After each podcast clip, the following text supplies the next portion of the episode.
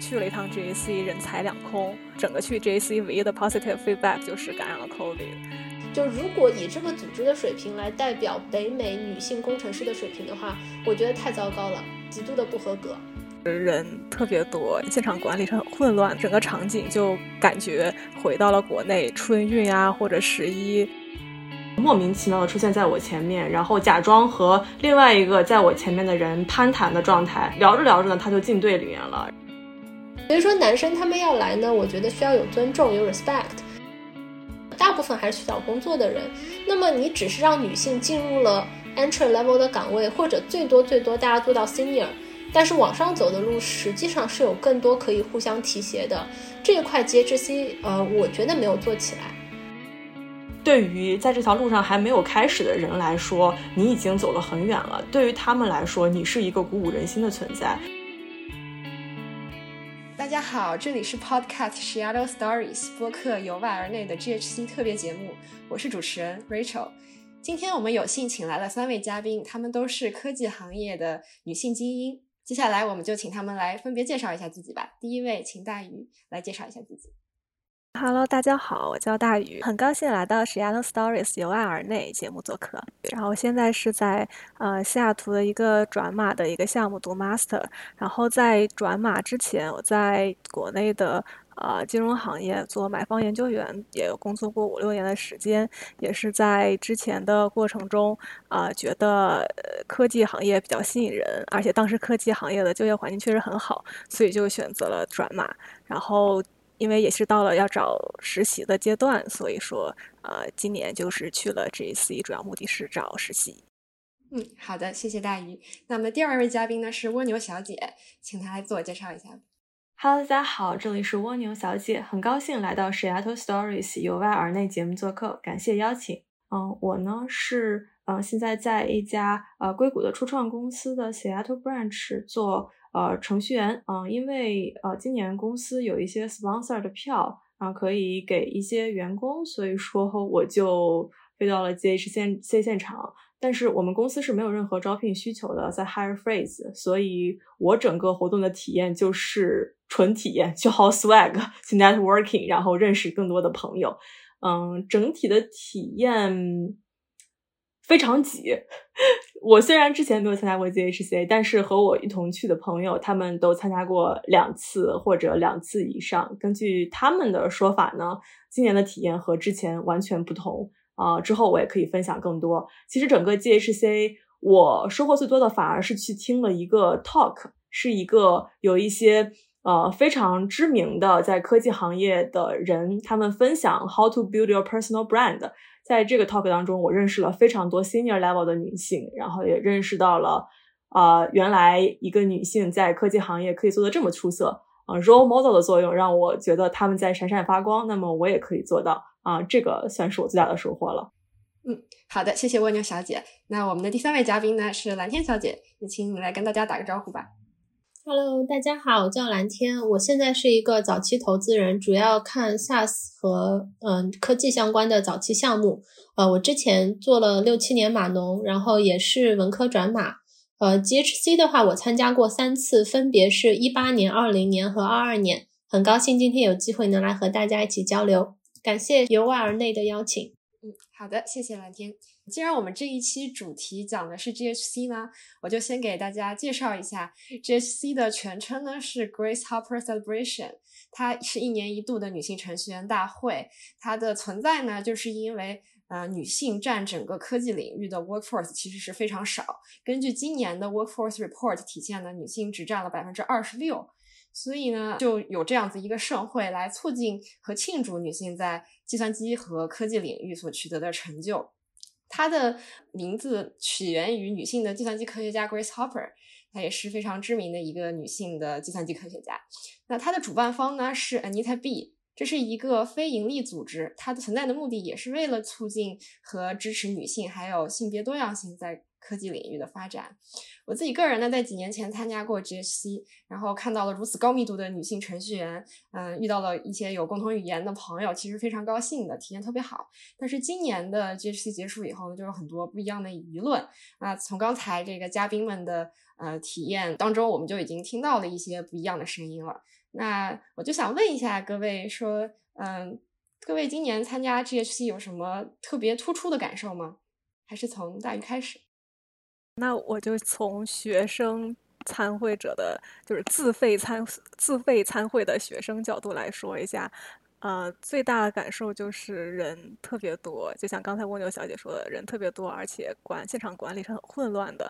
我可以就是盘一下整个 GEC，它一共它是有四天嘛，从周二的四下午四点半才开始，但是那一天的话，从中午十二点在会场外面就，呃，全都是人，而且就慢慢的就开始排了长队。到我大概到四点左右过去的时候，那个队我目测感觉已经有。呃，可能应该得有个一百米左右的长，然后宽也是可能有个十米的宽。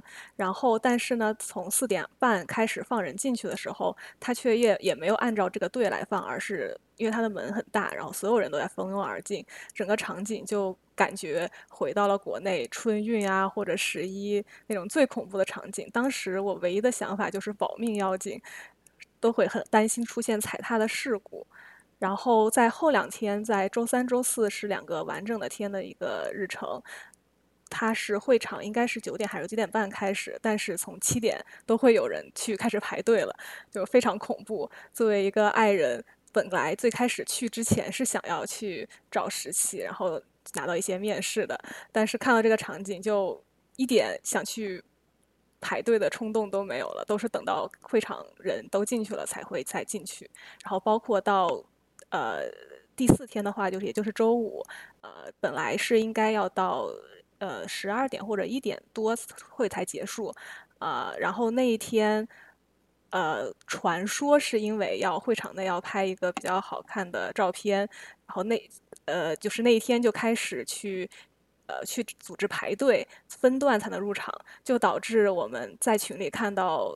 从到十一点左右的时候还要排队，然后但是那个活动当天十二点左右就要结束了，就相当于很多人只有一个小时可以进去，所以整个四天下来吧，整体的感觉就是管理很混乱，所以也会有很多情绪也会变成一个愤怒主导的吧。然后网上也产生了很多段子，呃，就觉得非常的非常的搞笑，但是非常的贴切。比如说就是去了一趟 GAC，人财两空。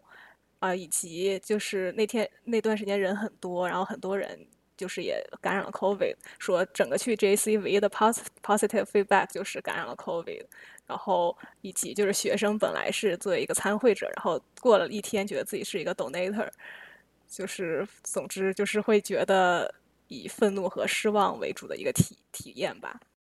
嗯，确实听下来和网上的一些负面的。反馈是相符的。那我们请蜗牛小姐来谈一下自己去 networking 代表公司去参加这期有什么样的体验呢？嗯，我个人的情绪起伏其实并不是很大，因为我对 GHC 并没有很多的呃 expectation 或者过高的呃向往。呃，之前其实我也是转码，我是找工作的时候通过更多的是呃朋友的 refer。获得的工作机会，所以这是第一次参加 GHC。但是呢，因为呃我的这样一个特殊的身份，我并不是去找工作的，让我反而有了更多的时间和精力和不同的找工作的朋友啊去聊天，收集 data point，还有和不同的公司的招聘者去聊天啊，知道啊今年的招聘状况是怎样的。其实今年招聘的公司相比于去年少了很多。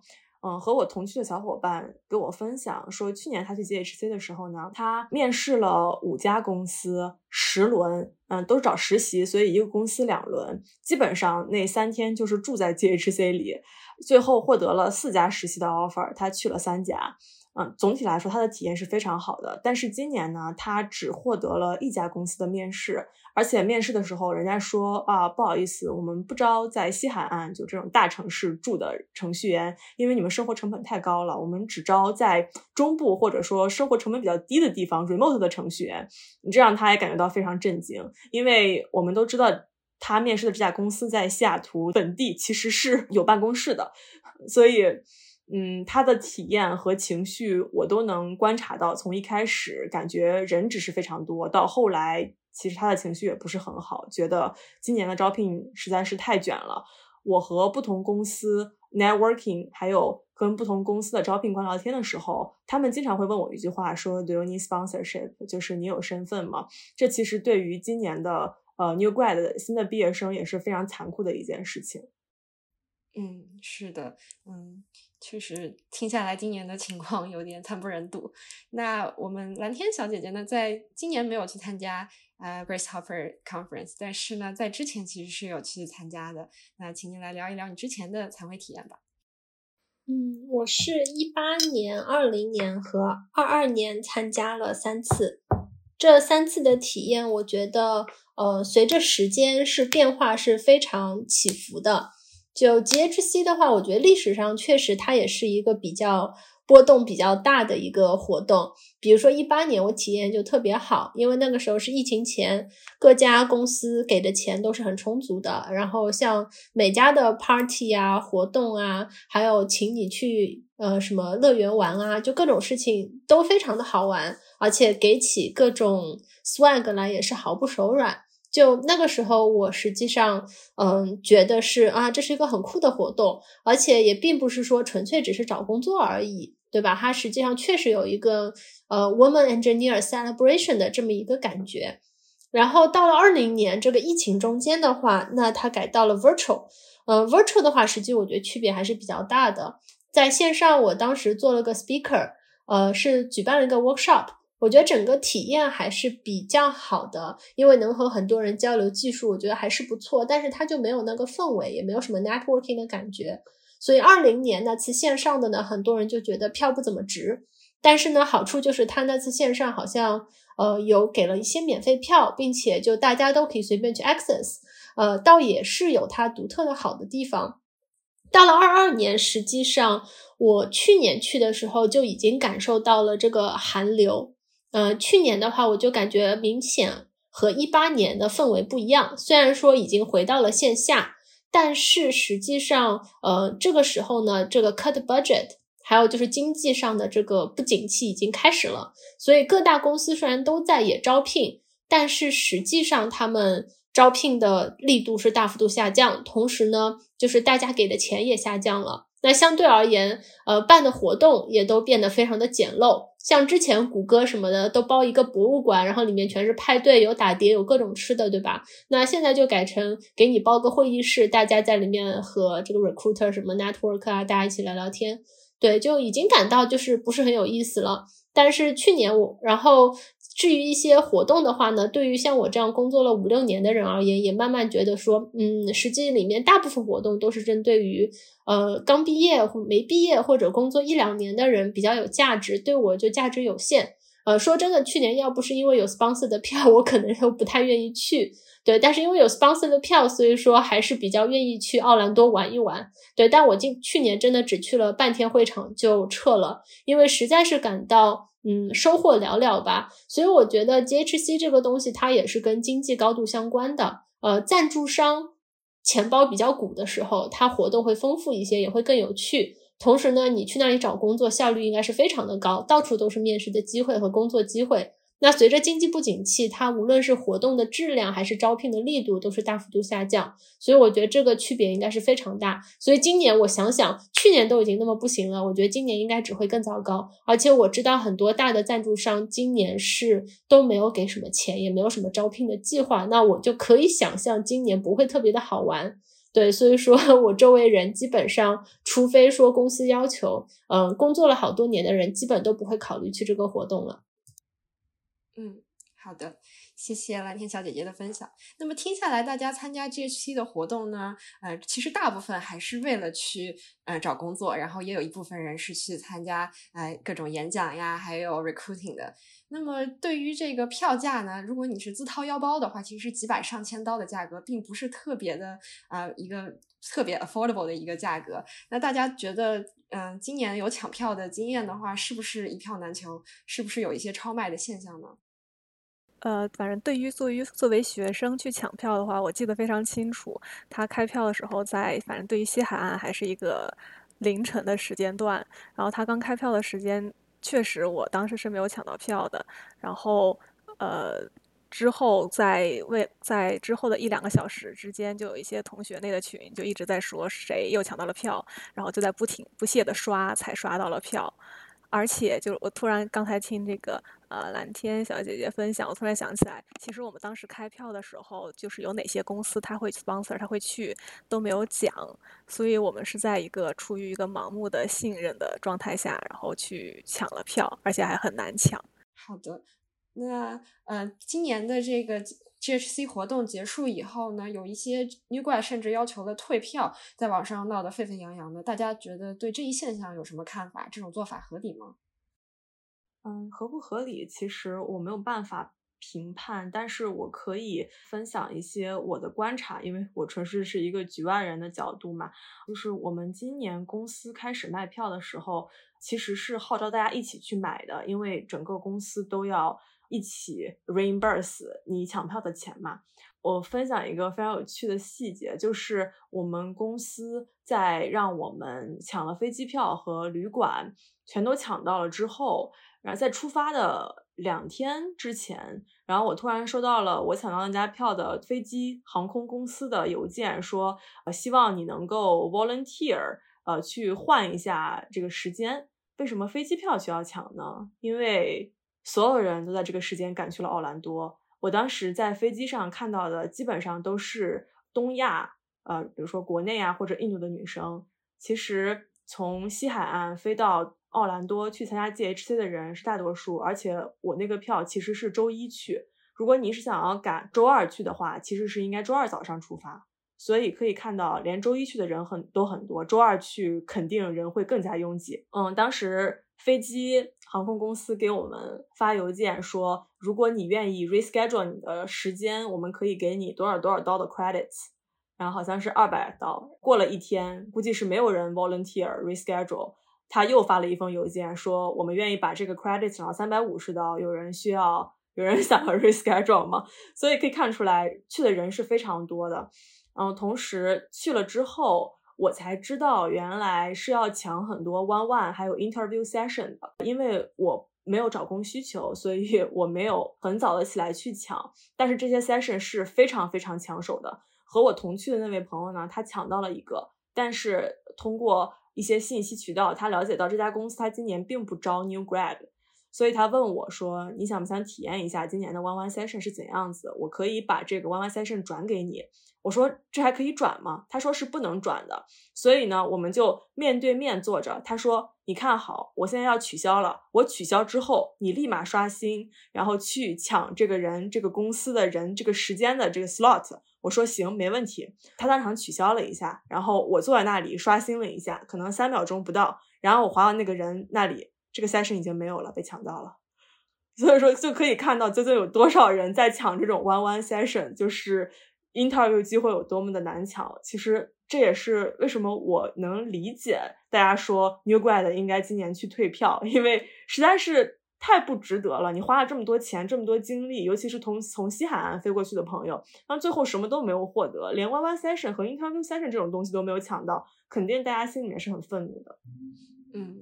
可以理解这种情况。那这个 one-on-one session 它对求职主要起了一个什么样的作用？它到底是一个这种面试的情景，还是只是一个 networking 的形式？它其实更多的是 networking，因为呃，我看到那个 session 的人，他并不是一个 hiring manager，他其实是只是一个 software engineer。但是通过和他聊，你可以获得更多的获得更多的有用的信息吧，关于这个公司的。呃，文化呀，然后，呃，他的工作环境是怎样的，以及他招不招人。如果聊得好的话，说不定对方可以帮你 refer 一下一些职位。嗯，好的。那除了这个 one session 以外，他的 GHC 还有提供什么样的求职的机会吗？他在现场的这个 career fair 是不是就是说有排很长的队，还是说只是走个过场，最终还是要往生呢？呃，这个应该是分不同的公司而异。啊，现场就会非常明显，就是有一些公司会排大长队，这就说明这个公司它是有 recruiter，而且它是有一些 onsite interview 的一些 high count 的。然后，但是即使是这样，也我我也觉得非常夸张的那些队，基本上都是啊要排。我我个人没有去排，但是我听说是多达五六个小时，少达两三个小时，然后很多。队都是要你要早上七点在场外等着，然后这样你在九点开始的第一时间你冲进去，然后你才可能排上。如果你九点来到场外，你就不可能有排这个四五小时队的这样一个机会。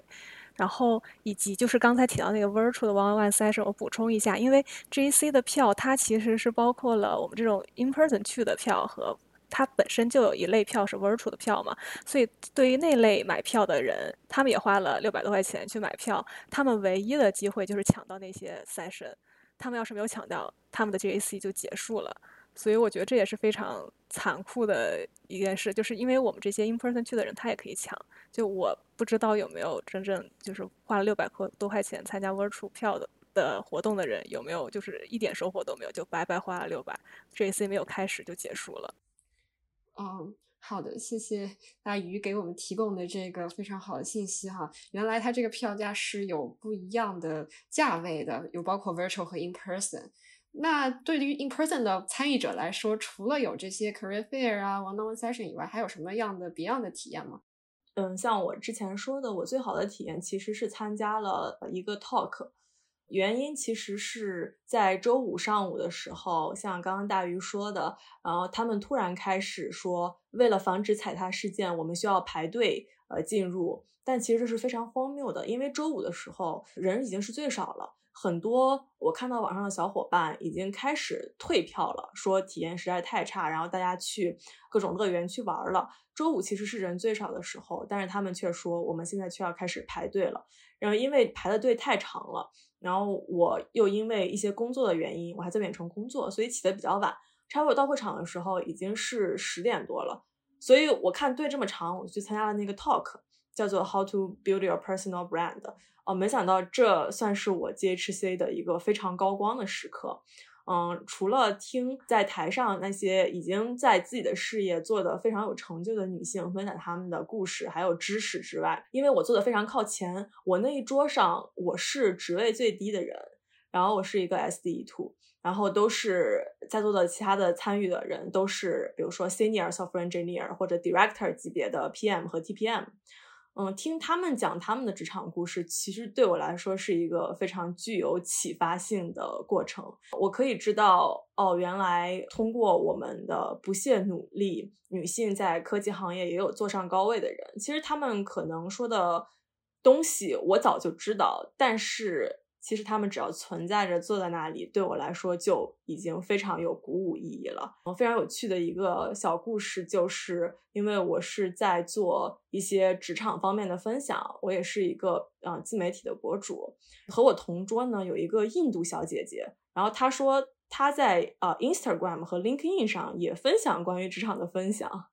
然后我们就相见恨晚的聊了起来，发现原来对于不同国家，呃，来自于完全不同成长环境的女生，我们的想法竟然是类似的。我们都在通过社交媒体来打造一下自己的影响力，然后能够帮助到或者影响到更多的人。这对于我来说是一个全新的体验。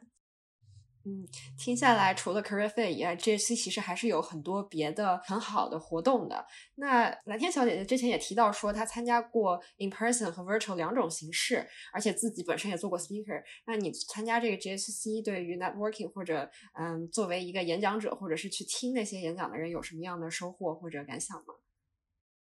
嗯，我觉得蜗牛刚才说的，可以跟一些比较资深的人面对面交流，并且看到他们的存在，确实是比较鼓舞的一个部分。我觉得 in person 的话，确实你能真的和他们见到，或者甚至有当面聊几句的机会，我觉得这是非常宝贵的。嗯，virtual 的话呢，我个人体验确实是没有这么好。呃，但当时呢，我做的是就叫了几个朋友一起到我家来，大家一起看那些 virtual 的 session。那这个体验还行，就你至少不是一个人在那边看。我觉得你一个人在那里看这个呃 live streaming 的话，我个人觉得是不应该收费的。就实话说，我觉得这个收费不怎么合理。而且我记得第一次 virtual 的那一年，GHC 好像它那个平台还出现了流量不能 handle 的情况。对，就我记得好像一八年也出现过，它那个 app 不停的 crash。就 somehow 一个女性程序员大会，它的技术架构是非常的糟糕的，甚至在我看来是有一些丢脸的。所以这方面我是真的为这个组织感到有点汗颜。因为确实，它这么好的一个平台和机会，拿到了这么多厂商的赞助，而且又在美国这个讲究 PC 的环境下如鱼得水，它完全是应该有这个财力和人力去把这些基础架构做好的。但是历史上每一次都会有一些，嗯，here or there 非常让人不解的做的非常拉垮的环节。所以说，我觉得今年这个突然间 rate limit。但是呢，没有起到效果，反而让人全拥在外面。我个人是觉得一点都不奇怪，因为每一年它基本都有非常规划的不到位的地方，所以我个人心中一直是觉得很遗憾，这个组织为什么不可以规划的更好一些？为什么不更开放、更透明？这个也是我个人的一个体验，因为我中间有一阵还加入了他的一个 committee，就是做 scholarship 的一个 committee。你加入这个 committee 之后，你就可以不用。呃，抢票，他会直接给你购买票的权利。呃，我记得有一年我是加了的。呃，在这个 committee 里面，我就会感觉这个组织完全是大学俱乐部那种行为，就组织松散程度令人咋舌，对吧？哪怕像 committee，它的沟通都非常的嗯粗略。那我们每个人给这些人评分，然后最后汇总的过程也都是非常的不透明，并且非常的嗯，怎么说呢？我觉得不精准，就没有一个 bar。就整整体都是非常的混乱。就如果以这个组织的水平来代表北美女性工程师的水平的话，我觉得太糟糕了，极度的不合格。所以这是我个人参加几次活动下来的感受。呃，我之所以有这么多的意见，也是因为我真心希望这个活动能办好。嗯，就它理论上除了给更多的女性提供工作机会之外，是应该成为一个非常鼓舞人的社交场合，并且帮助已经在工作中获得一些成就的女性继续往上走这么一个机会。就理论上它是应该有非常多的可延展性的，但是现在我觉得很多都没有做到。好的，确实是这样。我觉得今年对于主办方的不满也是到达了一个极点，大家在网上发表了各种的负面情绪。主要的一个讨论的点就是今年参加会议的直男比例较往年好像是有更多提高的，这一点大家参会的时候有非常直观的体验。啊，那要不还是我先来说，我反正因为作为学生，这每一天都在会场泡着嘛，我的感觉就是确实没有和。在 JC 之外，感觉男女比例有什么区别？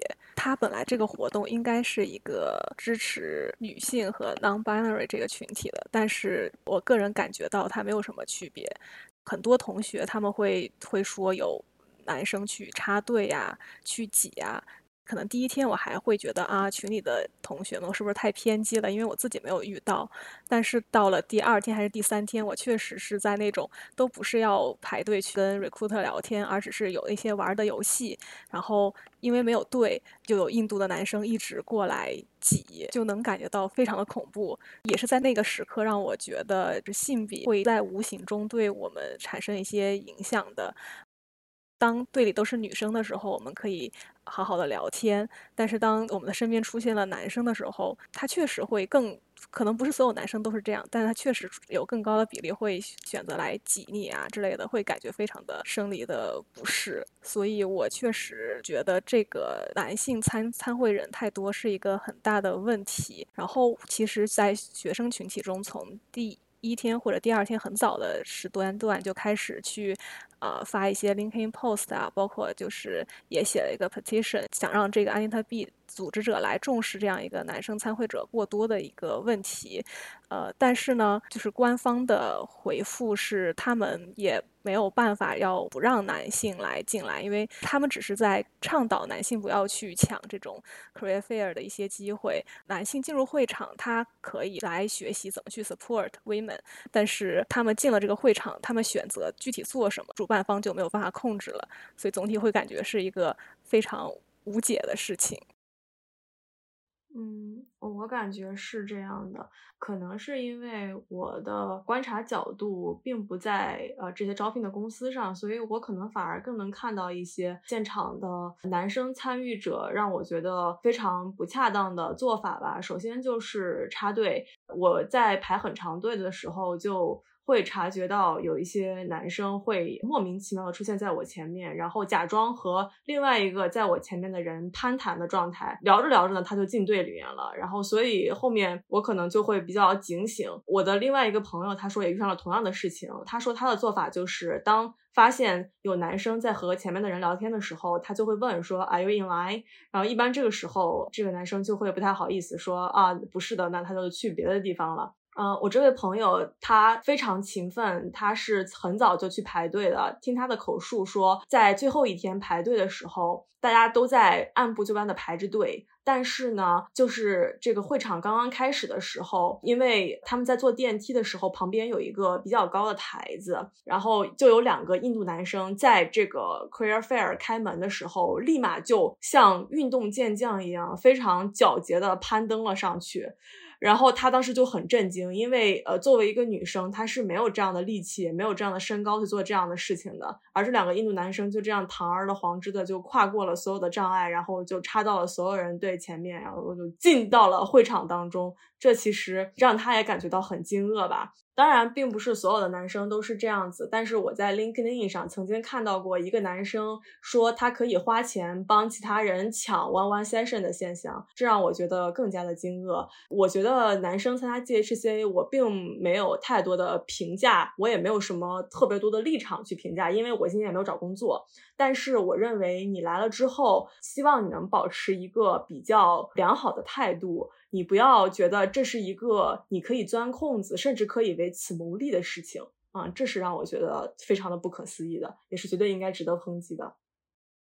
对，确实是这样的。我在几年前参加 GHC 的时候。大部分都是女性，只有零星看到了几个看上去不像女生的人，所以我对今年这个听到这样的舆论也是非常的震惊。那如果我们就站在这些直男的角度说，今年的这个找工市场这么差，我们需要饭碗，我们也需要找工作。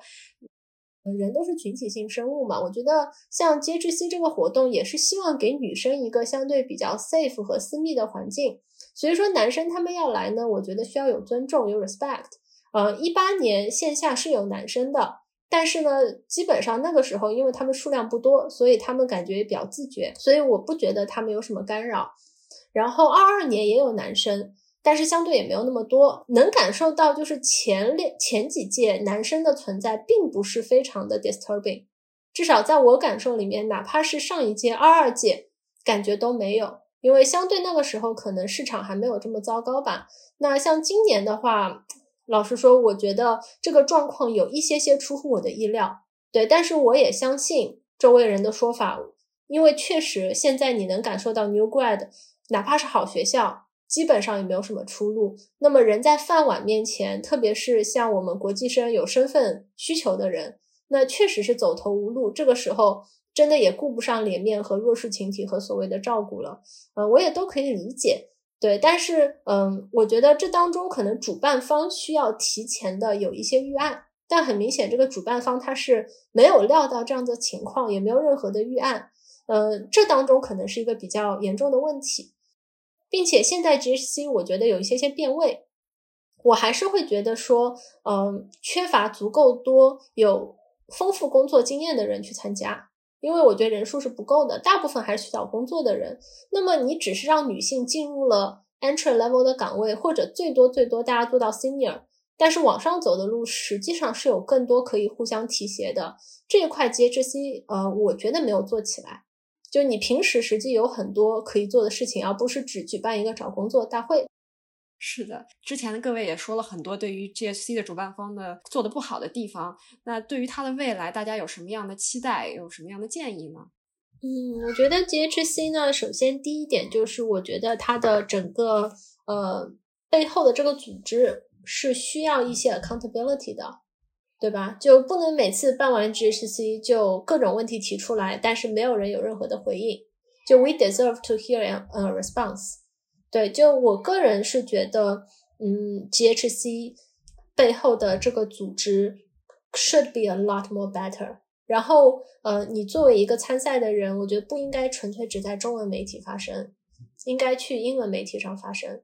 就比如说，我觉得大家应该去 LinkedIn 上发个帖，就反映一下，就是说，呃，我参加今年 GHC 我是什么样的感受？我不 feel like a celebration。对，就 Grace Hopper celebration，it should be a celebration，但是它现在没有起到它足够好的 purposes。那组织方是应该有一些反思的。那如果没有反思，那这个组织，我觉得大家应该停止捐钱，并且不参与，对吧？但如果你很别扭的说，我又需要他，我又讨厌啊，我什么都不想做，我觉得那这个 也不是很合适。对我觉得，呃，我也不能空在这边许愿说希望这个组织明年就好，我觉得不可能的，对吧？它 historically 都是这样子的一个状态，就是它非常 loosely 缺乏 leadership，这个组织是需要一些改革和变化。那我觉得每一个参加了 GHC，觉得这是一个非常好的活动，但是可以更好的人，都有这个义务去发声。对，所以说我觉得这个可能是比较重要的。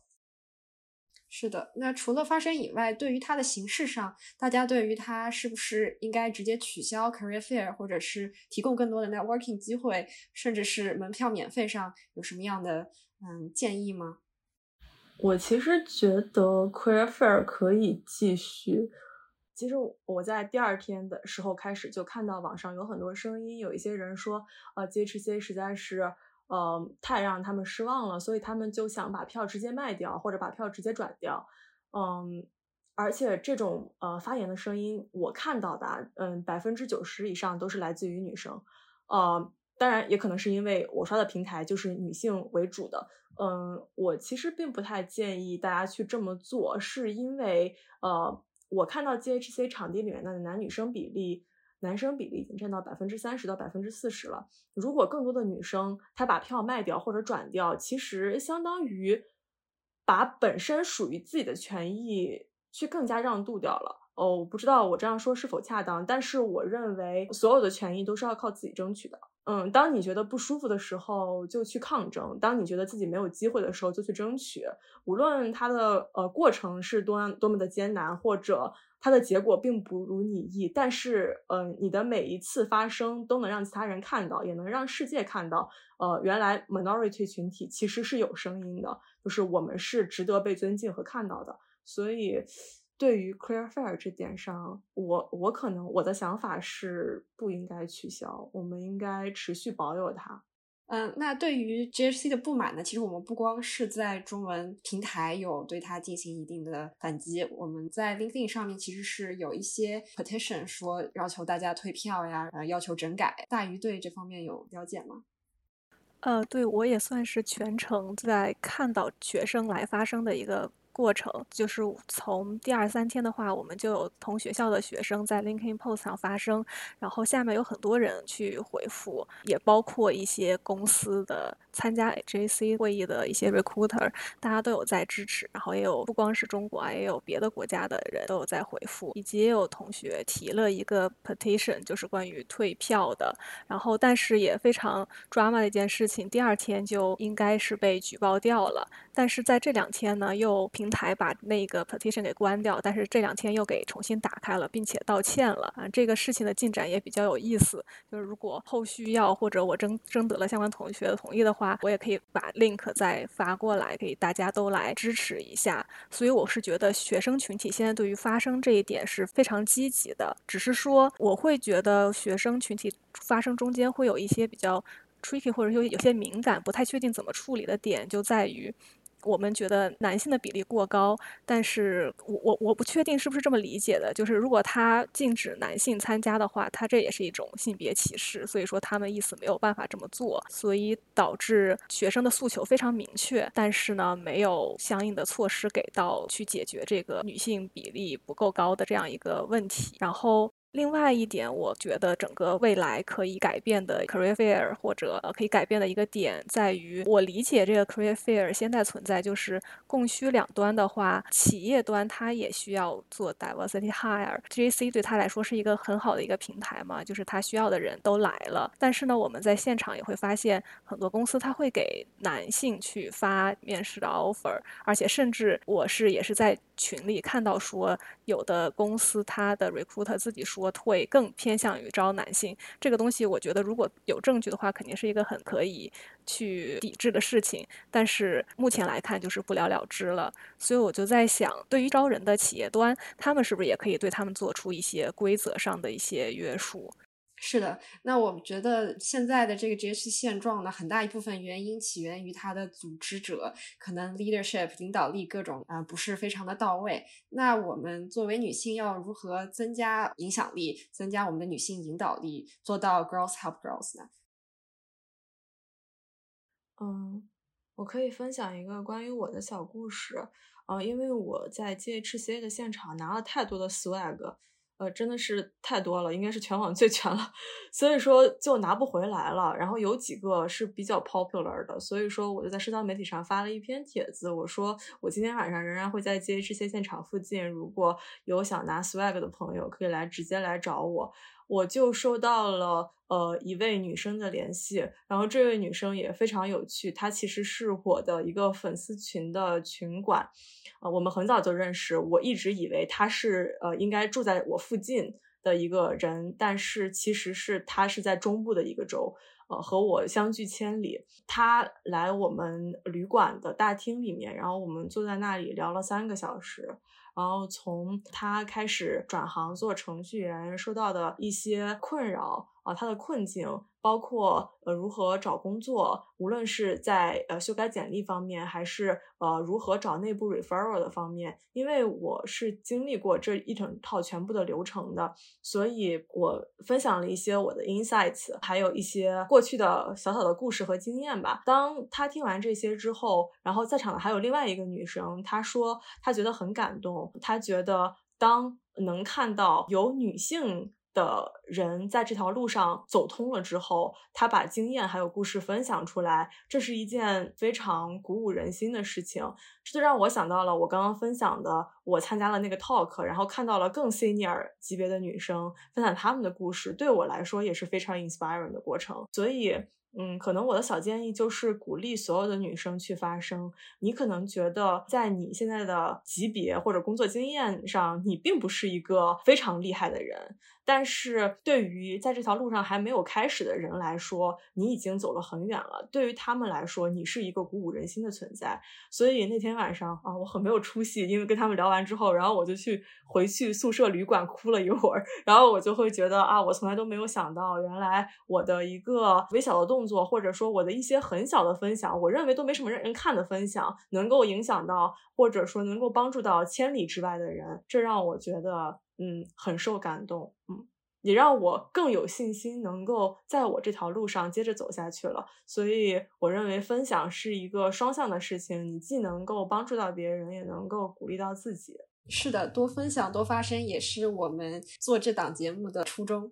呃，我只是对刚才蜗牛提到的这个故事非常有共鸣。就是我虽然是作为就是学生是有非常明确的目的去参加 GAC，但是我也遇到了很多像蜗牛这样子很热心帮助我们的人，就是其中包括了我也很巧住的同一个酒店，也有一个在。作为 SDE 已经工作的人，他看到 JC 的那个惨状，他直接就提出，我们随时可以去找他改简历啊，去 mock 呀。然后就是虽然说那几天没有时间去找他，但是真的非常感谢，然后非常暖心。这是作为已经工作的 experience 的人来说，其他的遇到一些也是来找工作的同学，有些人就是比如他的经历上更强一点，他也会去。非常无偿的去热心的分享关于一些学习上啊、找工作啊、实习啊各方面的一些经验，也帮我们去改简历。然后在这个过程中，也是会感觉到，这可能就是参加 GAC 的意义和最大的收获，就是感受到了非常多非常热心的女性，我们是有多的 align 去可以支持自己的。然后以及我在网上也会看到一些，虽然都是很小的事情，比如说 GAC 那几天每天晚上都会下暴雨，然后女生就会互相去借伞啊，会帮着打伞，我会觉得，嗯。像之前蓝天说的吧，就这种 in person 的这种很很多的机会，通过更多的小事，在可能没有什么实质上或者物质上的帮助，但是在心理上也会有很多的鼓舞。我觉得就是无论事大事小吧，都多分享，然后多互相帮助，是件非常好的事情。对，那我觉得我们也希望能够把我们的这些经验啊、体会分享给世界各地的华人女性，这也就是我们做这个节目的初心。谢谢能够参与这个节目，也是让我有从很多困惑，然后得到了很多答案。好的，那这里是 Shadow Stories 播客由外而内，非常感谢今天三位的分享，我们下期再见。